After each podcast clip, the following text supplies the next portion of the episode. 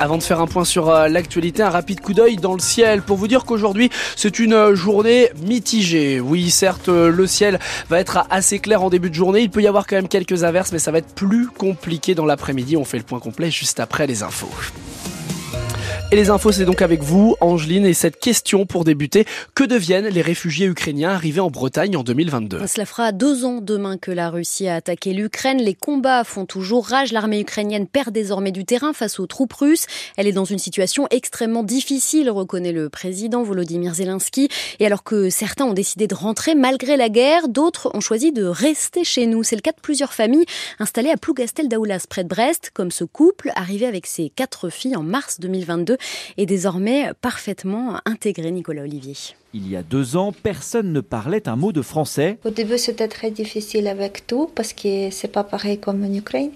Aujourd'hui, Christina et son mari Sergei travaillent comme agents de service. Et le mari nous a trouvé le travail. Ici, c'est très bien maintenant. C'est plus facile parce que nous pouvons comprendre, faire. Leurs filles sont scolarisées sur la commune. Violetta, 13 ans, est en cinquième. Ça va. C'est difficile en anglais parce qu'il faut savoir les mots en français pour expliquer en anglais. L'autre cours, ça va.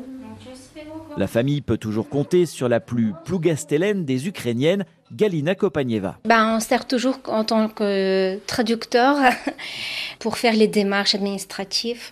Oui, on essaie d'être présent pour tout le monde. Alors Christina n'imagine pas retourner à Kharkiv. Maintenant, nous pouvons euh, rester ici. Malgré le temps breton, C'est vrai qu'en Ukraine, il pleut beaucoup moins et il fait moins humide. leur vie est ici désormais. Des rassemblements sont prévus demain à Quimper pour demander l'arrêt des combats en Ukraine et le retrait des troupes russes. Rendez-vous à 11h place Saint-Corentin. À Brest, une marche partira à 14h de la place de la Liberté. C'est un rendez-vous aussi professionnel que médiatique et politique. Et cette année ne fera pas exception. Le Salon de l'agriculture ouvre ses portes demain à Paris sur fond de grogne des, agriculteurs. Marc Fesneau de passage dans le Finistère hier a voulu de nouveau les rassurer. 60% des mesures annoncées ces dernières semaines sont finalisé, assure-t-il le ministre de l'Agriculture qui dénonce le manque de patriotisme de la grande distribution accusée de tromper le consommateur en matière d'étiquetage notamment. Et sur le terrain, la colère est toujours d'actualité. Une nouvelle mobilisation est d'ailleurs prévue ce matin à 9h à l'appel de la coordination rurale devant la sous-préfecture de Lorient. À Saint-Brieuc dans les Côtes d'Armor, la terre déversée par les agriculteurs place Charles de Gaulle en plein centre-ville a été déblayée hier. Opération nettoyage pour les agents du conseil départemental Joanne Moison. Effectivement, la prairie a disparu. Cette place située euh, ici à Saint-Brieuc, en plein centre-ville, entre la cathédrale, la mairie et la préfecture, est bien redevenue un parking. Il a notamment fallu euh, faire intervenir plusieurs engins de chantier sous les yeux de David Lelièvre, responsable d'équipe au service des routes du département. On est une équipe de 7. On nous appelle, on est réactif, on intervient au besoin. Nous, on a ramené les 4 camions euh, 26 tonnes qui étaient en chantier, puis une pelle et une balayeuse qui, qui va arriver là. Il y a du travail. La terre dégagée du parking a été entreposée dans un champ à Plérin, près de la déchetterie.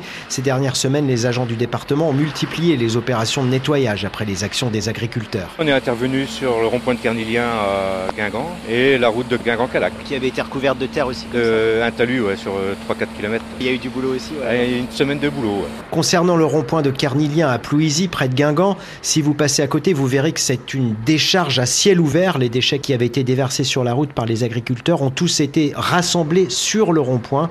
Il y a de l'amiante, des produits phytosanitaires. Un appel d'offres va être lancé pour trouver une entreprise qui dépolluera le site. Joanne Moison pour France Bleu.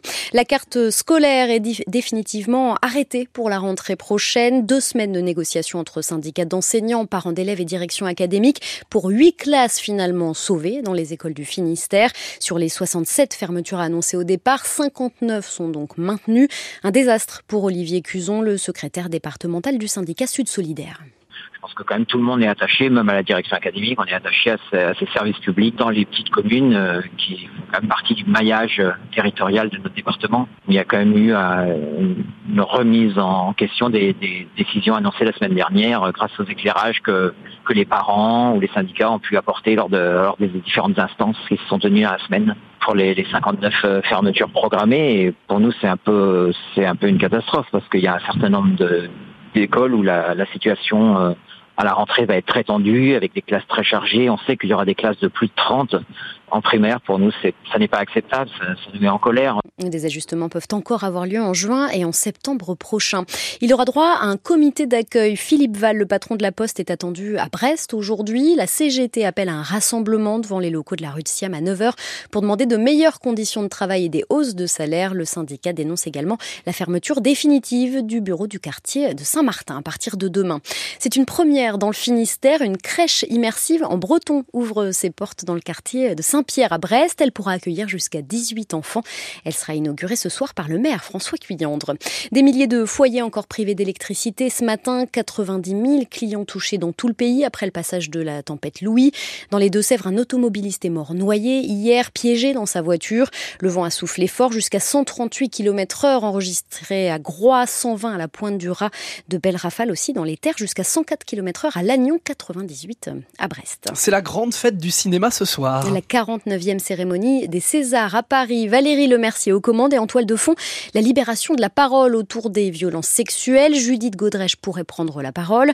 Du côté des films en compétition, deux grands favoris, Anatomie d'une chute de Justine Trier et Le règne animal de Thomas Caillé. Et puis un peu de Bretagne, évidemment, dans la catégorie court-métrage Été 96, un film tourné en baie de Morlaix qui raconte l'histoire d'un enfant bloqué par la marée sur l'île Callot, près de Carantec. L'idée est née dans l'esprit de la réalisatrice Mathilde Bédouet après une plongée dans les archives familiales. Un sourire L'histoire, elle est venue parce qu'on a retrouvé des cassettes vidéo euh, dans la cave de mon père, des cassettes de caméscope, donc à l'époque, et euh, il a voulu les numériser pour pas qu'on perde ses souvenirs. Et sur euh, sur de nombreuses cassettes, en fait, il y avait l'île en toile de fond. Et du coup, j'ai repensé à cette île où pour moi, c'était vraiment un endroit de liberté extrême étant enfant, parce que les parents nous laissaient vraiment très libres à ces moments-là. On faisait des grands pique-niques tous les ans. Il y avait tout ce truc de liberté, de joie et tout ça, de vacances d'été, mais il y avait aussi toutes ces histoires un peu plus plus dures et tristes, de noyades, de, voitures prises, enfin qui sont marquants quand on est un enfant, parce que j'ai dû voir pas mal de, voitures prises euh, dans l'eau, de gens qui, pensent qu'ils peuvent partir euh, et puis ils sont ils sont embourbés en voulant repartir alors que la marée est déjà un peu haute. Voilà, donc il y avait ce, double, cette double sensation. C'est le premier court métrage de Mathilde Bédouet en compétition, donc ce soir, coup d'envoi de la cérémonie des Césars à 21h. Et puis on parle cinéma ce matin sur France Bleu. Dites-nous quel film vous avez préféré en 2023 On vous donne la parole, ce sera tout à l'heure aux alentours de 7h50. Hein. C'est pas forcément un film qui est nommé au, César, hein. c'est un film que vous êtes allé voir. Tiens, est-ce qu'il y a quelque chose que vous avez apprécié au cinéma cette année? Eh bien, vous nous appelez 02 98 53 65 65. Un hold-up en tête du classement, belle opération du RC Van qui a balayé Béziers 45 à 17 hier à la Rabine et qui rafle la première place du classement de Pro D2 de rugby. Enfin, c'est fini pour Rennes en Europa League. Les footballeurs rennais ont pourtant tout donné hier soir au Roison Park. Ils sortent la tête haute sur une victoire 3 buts à 2 face au Milan AC, insuffisante cependant pour compenser la défaite 3-0 à l'aller en Italie.